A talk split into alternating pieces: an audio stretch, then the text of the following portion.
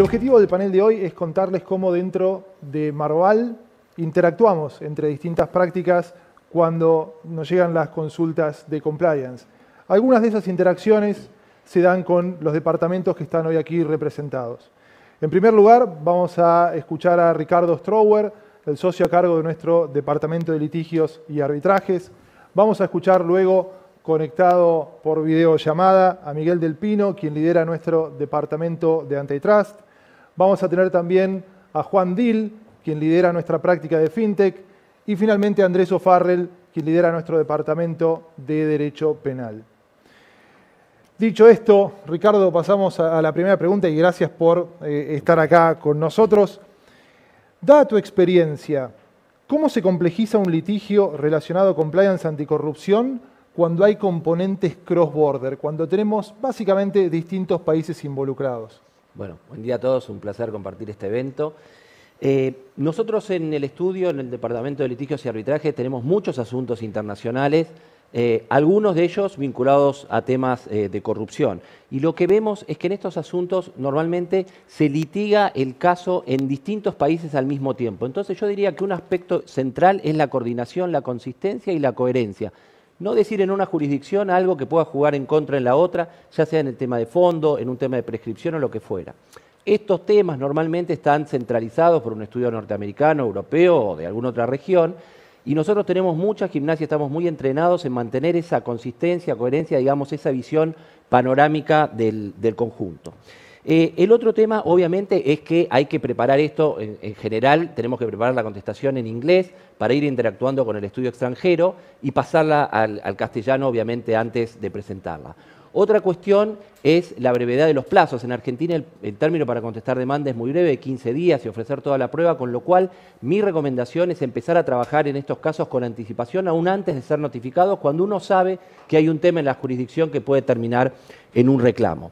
Eh, otra cuestión son los precedentes adversos. A veces se van dictando precedentes adversos en otras jurisdicciones y uno tiene que distinguirse o explicar que no están firmes o explicar por qué el derecho extranjero es eh, diferente.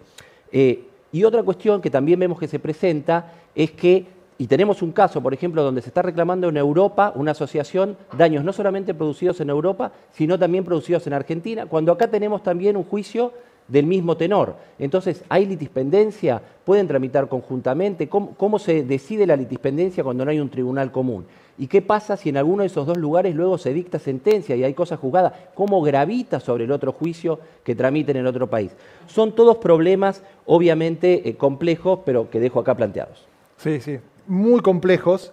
Y si le agregamos más complejidad, nos ha tocado lidiar con escenarios en los cuales el caso ya presentaba un acuerdo previo con las autoridades de Estados Unidos, con la SEC, con el DOJ, los famosos settlements, y todavía existían litigios en Argentina que estaban desarrollándose. ¿Cómo impacta esa situación respecto de la estrategia cuando la planteas? Eh, muy interesante. Nos ha tocado, yo dividiría en dos la, respuesta. Nos ha tocado participar eh, y, hablar con los estudios norteamericanos cuando estaban eh, en, tratativas estos acuerdos y la experiencia fue muy interesante porque querían ver cómo, cómo gravitaba en nuestra, en nuestra jurisdicción, pero lo más normal es encontrarse ya con los acuerdos ya firmados.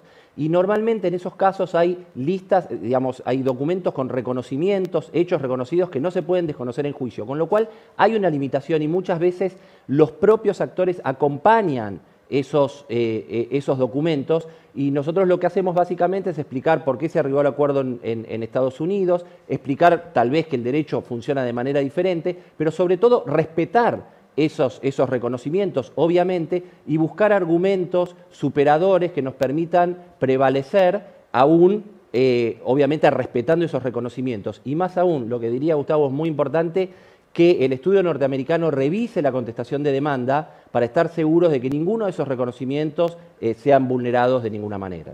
Una vez más surge un punto que venimos repitiendo a lo largo de la conferencia hoy, que es el trabajo en equipo, ¿verdad? En ese sentido, yendo más al aspecto local, ¿Las empresas tienen responsabilidad civil por hechos de corrupción? ¿Se las puede demandar en esos casos?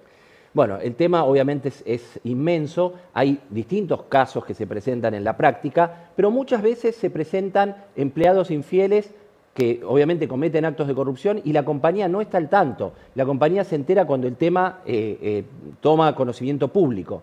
Entonces, nosotros estamos defendiendo varios casos de ese tipo, donde en, realidad la empresa es una víctima de la maniobra de, corrupción. Eh, y entonces, en esos casos también hay que diferenciar si la empresa fue beneficiada por la maniobra de corrupción o no la empresa si fue perjudicada es una víctima y es más, en algunos casos que estamos participando, la empresa está tratando, y, lo ha conseguido, recuperar fondos de los empleados infieles.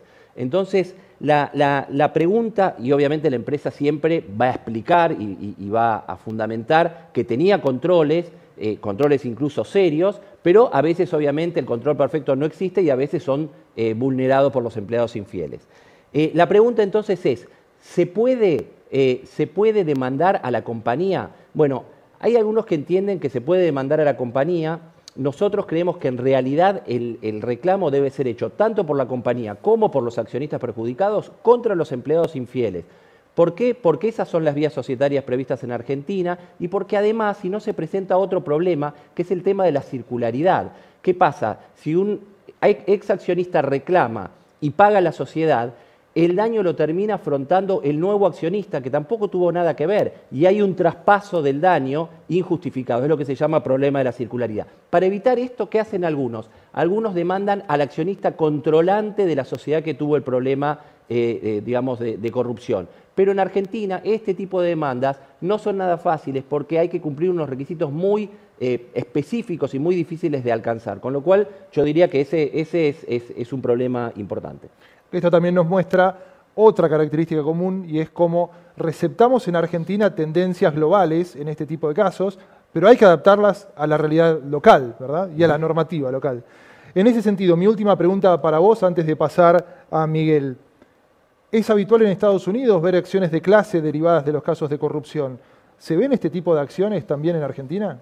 Sí, eh, se ven en Argentina, las acciones de clase eh, han aumentado mucho en los últimos 20 años, no porque tengamos una ley específica, está más bien regulado en la ley de defensa del consumidor, y justamente como está regulado en esa ley, la gran pregunta es, el accionista que fue perjudicado o, que se siente perjudicado por la maniobra de corrupción y que invirtió en una compañía, compró acciones en la bolsa, ¿es un consumidor? Bueno, hay algunos argumentos para sostener que sí, a partir de de algún, digamos, del artículo 1 de, la ley de mercado de capitales, pero hay otros que piensan que no, que en realidad la persona que fue a comprar acciones tomó una decisión de riesgo, no compró un plazo fijo, no, adquirió un plazo fijo, sino que se convirtió en accionista de una sociedad y entonces eh, debe estar a los vaivenes de la sociedad. Obviamente son, son dos posturas distintas. Y por último, y con esto cierro, hemos tenido también acciones de clase en temas arbitrales, aunque parezca raro, porque la ley de mercado de capitales permite al inversor ir a un juicio o al tribunal eh, arbitral, en este caso de la Bolsa de Comercio de Buenos Aires. Y algunas asociaciones han interpretado que ellas, en lugar de todos los inversores, pueden tomar esta opción e ir al tribunal de la Bolsa de Comercio de Buenos Aires. Obviamente la cuestión es discutible, nosotros tenemos una visión distinta sobre si la asociación puede, puede tomar este, esta opción que tiene el inversor, pero de vuelta es un tema que se está debatiendo. Sí, lo cierto es que podemos ver en todo lo que has descrito cómo estas cuestiones se vuelven realmente complejas en Argentina, aun cuando no muchas de ellas están tan publicitadas y no se sabe tanto al respecto. Con eso paso ahora a Miguel del Pino, el líder de nuestra práctica de antitrust. Gracias Miguel por, por conectarte con nosotros hoy. Y mi primera pregunta para vos es, ¿cómo introducen las empresas aspectos de antitrust y defensa de la competencia en sus programas de compliance.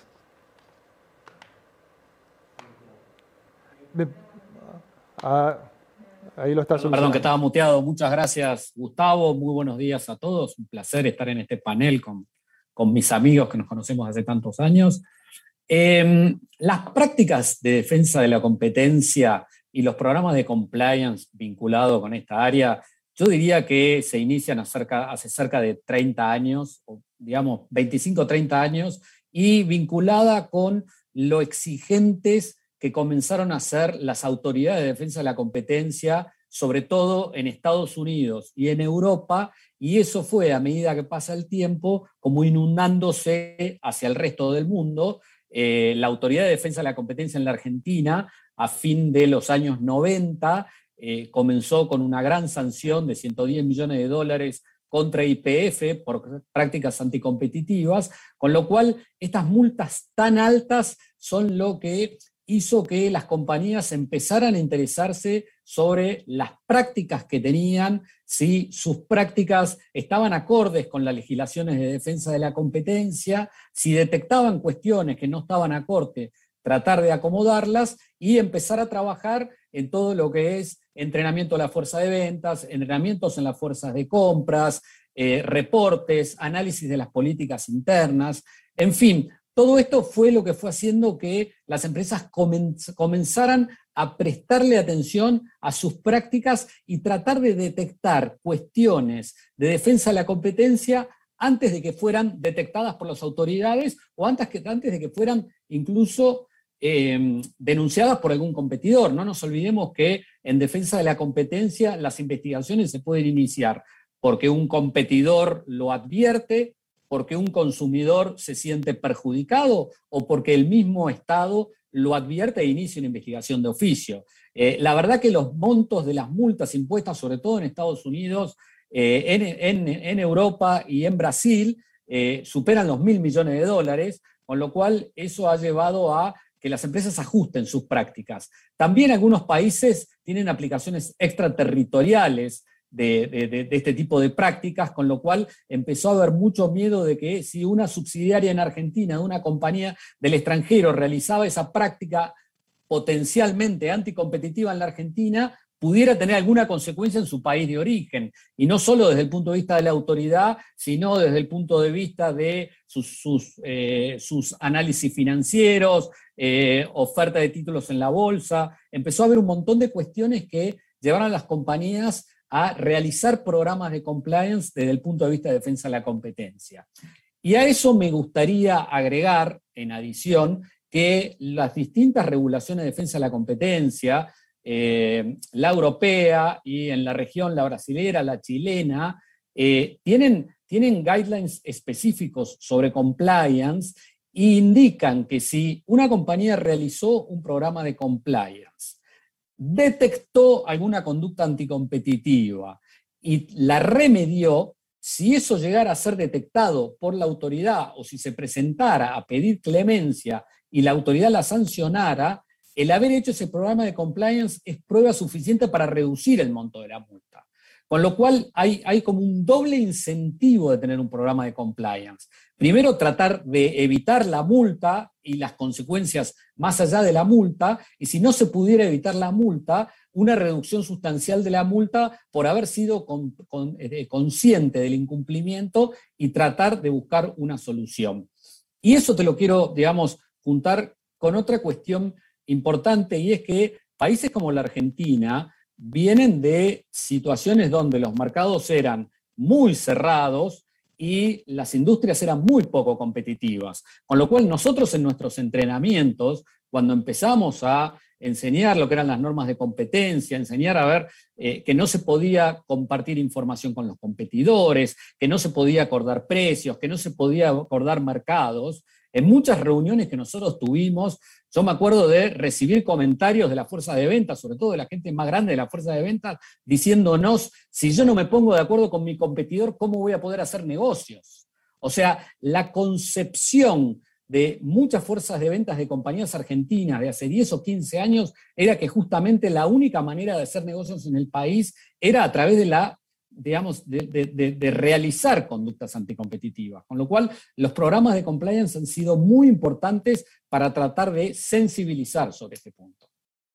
Mike, sobre la evolución, sobre estos conceptos como incentivos, como la cultura, que en el fondo está detrás del comportamiento humano. Eh, pero nos queda un minuto antes de pasar a hablar con Juan sobre eh, la situación de la industria fintech. Te pido si en un minuto nos podés contar, ya que hablaste de cómo las multas y el enforcement eh, generan esta tendencia eh, en términos de compliance también desde el punto de vista de defensa de la competencia. ¿Cómo están las investigaciones de parte de la CNDC? Aquí estamos hablando particularmente de Argentina. No, muy bien, muy bien, así puedo focalizarme en lo que es la autoridad argentina. Eh, tenemos una autoridad que es muy activa desde 1998, ha investigado casos muy grandes, los ha sancionado eh, empezó con el caso de IPF en el 99, siguió con dos multas contra dos carteles muy grandes en el cemento y en el oxígeno líquido en el 2005. En el 2009 hubo otra multa muy grande contra otro cartel en el caso de las gelatinas. Luego hubo otro caso muy grande, eh, hubo dos casos muy grandes. Uno fue un cartel que se observó en Salta en el transporte de pasajeros y, otro, otro caso de abuso de posición de, dominio en la venta de autos en el sur de la Argentina. Y recientemente, hace no menos de un mes, la CNDC sancionó a Quilmes por abuso de posición de dominio en la negociación de exclusividades eh, en la venta de cervezas en los distintos canales en los cuales comercializan sus productos. Con lo cual lo que vemos es una autoridad muy activa que investiga, que sanciona y además que aprende de las autoridades internacionales. Eh, defensa de la competencia es una normativa que es la misma en todo el mundo, con lo cual, si vos tenés la autoridad brasilera siendo muy, muy exigente, la autoridad chilena siendo muy, muy exigente, la americana y la europea, obviamente la argentina también va a ser muy exigente, y los casos que aplican son prácticamente los mismos. Eh, sin ir más allá y para definirlo en dos minutos, en los mercados digitales, la CNDC emitió una medida cautelar contra Facebook, Facebook y WhatsApp en mayo de este año, suspendiendo los términos y condiciones que quería imponer WhatsApp sobre sus consumidores porque entendía que esa, esa, esa norma podía violar normas de defensa de la competencia y de privacidad, con lo cual lo que vemos es que la autoridad de defensa de la competencia en ese sentido es muy exigente. Vamos ahora a hablar con Juan Dil, nuestro socio que lidera la práctica de FinTech en el estudio. Juan, gracias por conectarte también con nosotros hoy. Y muy particularmente te pregunto, ¿cómo impactan los temas de compliance en los negocios relacionados a FinTech, que probablemente sea una de las industrias con más crecimiento y velocidad hoy en día? Gracias, Gustavo. Un placer estar con, mis socios en este panel. Bueno, mira, eh, eh, Gustavo, creo que vamos a coincidir en que, la industria de la fintech no está exenta de fraude y corrupción, o incluso de lavado de dinero y financiamiento del terrorismo. Diría que eh, más aún, el, impacto que, yo vengo advirtiendo es que cada vez es, mayor, no solo en la profundidad, en la seriedad con que las compañías vienen tomando estos temas, sino quizás en una mayor cantidad de verticales de la industria fintech que está haciendo foco en esta cuestión y creo que de alguna manera el, interés que está demostrando este summit de alguna manera está ratificando esto que estoy diciendo. ¿no? Todos sabemos, y, ya lo han dicho en, en, anteriores paneles, pero sabemos que más allá de las sanciones económicas que, que pueden impactar en las, en las compañías fintech frente al incumplimiento de las normas, el riesgo reputacional es inconmensurable, y sobre todo en compañías digitales donde la información vuela de manera muy, muy rápida y está teniendo muchos impactos. No podemos más que ver el impacto que está teniendo determinadas compañías o incluso también en las monedas eh, virtuales cuando se produce algún hecho puntual que genera una hecatombe en lo que tiene que ver con el precio. Imagínense en el precio de cualquier compañía pública.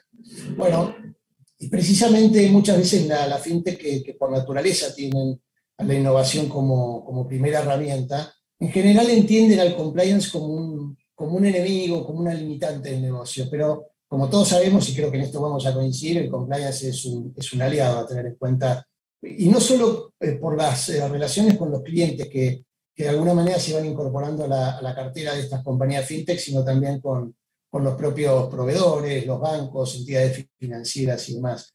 Eh, en esto me parece que es, es importante distinguir dos tipos de, compañías fintech. Por un lado, los nativos digitales, que son los que nacen como digitales desde cero, es decir, podemos dar como, como ejemplo un banco que nace como digital o incluso no un exchange de cripto, por naturaleza son, son digitales, y los que no lo son porque, digamos, desde una participación tradicional en el mercado se, se fueron convirtiendo en digitales y, y les puedo dar el caso de cualquier banco, que hoy se está viendo mucho en la actualidad, al menos en Argentina, tratando de hacer una transformación digital total o de, ciertos productos que están ofreciendo. Y en el caso de las fintech nativas, eh, no hay duda que tienen que desarrollar un programa de integridad y, particularmente de, prevención de lavado, fundamentalmente teniendo en cuenta los, los riesgos propios que, tiene el negocio ¿no? y de los países donde, donde están operando. Y, ojo que, que, el programa de prevención de lavado no es solo hacer un manual. Eh, hay que evaluar los riesgos de lavado propio del negocio en cada una de las jurisdicciones donde, donde vayan a operar. Y, en este punto siempre que se necesite hacer una, evaluación de riesgo de lavado de dinero en, materia fintech, hay que identificar muy claramente cuáles son las fuentes de riesgo, que no necesariamente van a coincidir con cualquier otro tipo de negocio financiero tradicional. Hay que evaluar cuáles son los controles de reducción de, riesgos y, por supuesto, ejecutar eh, programas que sean exitosos para poder cumplir con, la prevención del lavado de dinero. ¿Cuáles son, les diría, los, los indicadores habituales para, para, determinar cuáles son los riesgos de lavado de dinero que se suelen eh, utilizar en las evaluaciones de riesgo de, de, digamos, de, esta, de esta industria? En primer lugar, la, naturaleza y el, tamaño de una empresa, mm, qué tipo de clientes va a tener en general. Las compañías fintech tienen un, target de clientes distintos a los de las finanzas tradicionales. Qué tipos de productos y servicios que van a ofrecer a sus clientes, insisto, no solo la forma de transmitir el producto, o sea, hay productos que son genuinos y originales de, la industria fintech que todavía los jugadores tradicionales no han ofrecido, cuál es el método que tienen para, conseguir nuevos clientes y comunicarse con estos clientes ya, existentes, y cuáles son los riesgos geográficos, que es lo mismo, también en el ámbito eh, fintech, dependiendo un poco de las regiones geográficas van a ser eh, los riesgos. ¿sí? Y toda esta es la información que es la que se tiene que tener en cuenta a la hora de, evaluar el riesgo en la, industria fintech. Ahora, en, el caso de las compañías nativas digitales eh, argentinas, que vemos que se están expandiendo en Latinoamérica, hay que ver cuáles son las regulaciones locales en cada caso. Y tengan presente que eh, la determinación de la naturaleza del producto es clave. Hay productos que parecen tradicionales, pero que no lo son o que pueden encuadrar en determinada normativa eh, tradicional o regulación específica, pero por sus propias particularidades y por el grado de innovación que tienen no necesariamente van a encuadrar, o incluso podría darse el caso de que se trate de un producto que ni siquiera esté regulado. Eh, cuando haya que hacer ese análisis, por eso es, muy importante ver cuál es el encuadramiento del producto que se está eh, ofreciendo para poder identificar cuál es ese cuerpo normativo que le va a ser de aplicación. Estamos hablando de una tarjeta de crédito, estamos hablando de una tarjeta prepaga, el cliente es el emisor de, la tarjeta, el cliente es un proveedor de servicios de pago, ofrece cuentas de pago, hay cripto involucrada, hay innovación, es decir, una, una gran cantidad de preguntas que hay que contestar previamente para poder hacer el encuadramiento debido y después definir, una vez claro los riesgos, cuál es el programa que hay que implementar. Y en el caso de las que no son nativas digitales, sí, no, te iba a decir que súper completa tu, descripción. Eh, lamentablemente estamos llegando al final del, panel. No sé si querías agregar algo para cerrar, porque ibas a cerrar con algo de las que son nativas digitales, estabas diciendo, ¿no? Sí, no, simplemente mencionar en Argentina tenemos un proyecto de ley que incluye a todo lo que son las compañías fintech eh, como sujetos obligados, o sea que esto es algo que va a terminar viéndose siguiendo un poco la línea de recomendación del GAFI en la materia. Súper clara esa descripción, identificando también que dentro de lo que es la industria fintech hay distintos tipos de negocios, ¿verdad? Que tienen sus riesgos particulares, aunque parece ser bastante claro que eh, las cuestiones de lavado de dinero atraviesan a todos esos escenarios y, se constituyen como verdaderamente protagonistas. Para ir cerrando entonces este panel, Andrés, nos quedan unos minutos para, para conversar sobre un tema que típicamente lleva mucho tiempo, ¿no? O sea, vos liderás nuestro Departamento de Derecho Penal, las causas por corrupción suelen llevar muchísimo más que cinco minutos. Contame cómo van avanzando en la justicia penal eh, las causas por corrupción en, esta, en este momento. Bueno, ahí la, palabra operativa es avanzan, ¿no? Eh, Perfecto, está como una, lo dejo como una pregunta. No, no desvelo ningún misterio acá cuando digo que, que, estas causas tardan muchísimos años, tardan realmente mucho en llegar a una sentencia definitiva, digamos, que ponga, que ponga fin al, al conflicto. Y esto, paradójicamente, lo que para el imputado a veces puede parecer como algo bueno, porque, digamos, una sentencia o una sanción efectiva parece como un riesgo relativamente remoto en el horizonte, la verdad que para nosotros es justamente uno de los motivos por los cuales es importantísimo evitar quedar involucrado en este tipo de, procedimientos, porque realmente uno no tiene una sanción efectiva, pero tampoco puede dejar el tema atrás. Entonces termina arrastrando una contingencia durante años, uno tiene un montón de sentencias interlocutorias, de medidas cautelares, va arrastrando embargos, prohibiciones de contratar, eh, digamos, imposibilidad o encarecimiento del financiamiento, en fin, un montón de complejidades que terminan surgiendo con el paso del tiempo, que a veces tal vez una condena te hubiese permitido solucionarlo y dejarlo atrás, y que bueno, con, este tema de la, duración excesiva de las causas penales termina generando a veces un perjuicio incluso peor que el de ser condenado.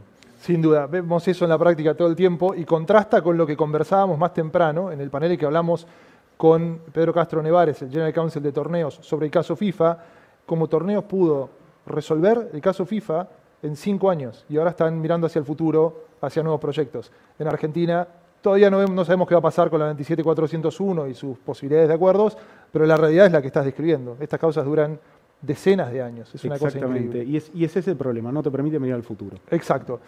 Otro punto que es un desarrollo relativamente reciente en estas causas y que trata de ganar más espacio es la cooperación entre autoridades de distintos países, intercambiando evidencia, intercambiando información y muchas veces intercambiando know-how sobre cómo investigar determinados casos.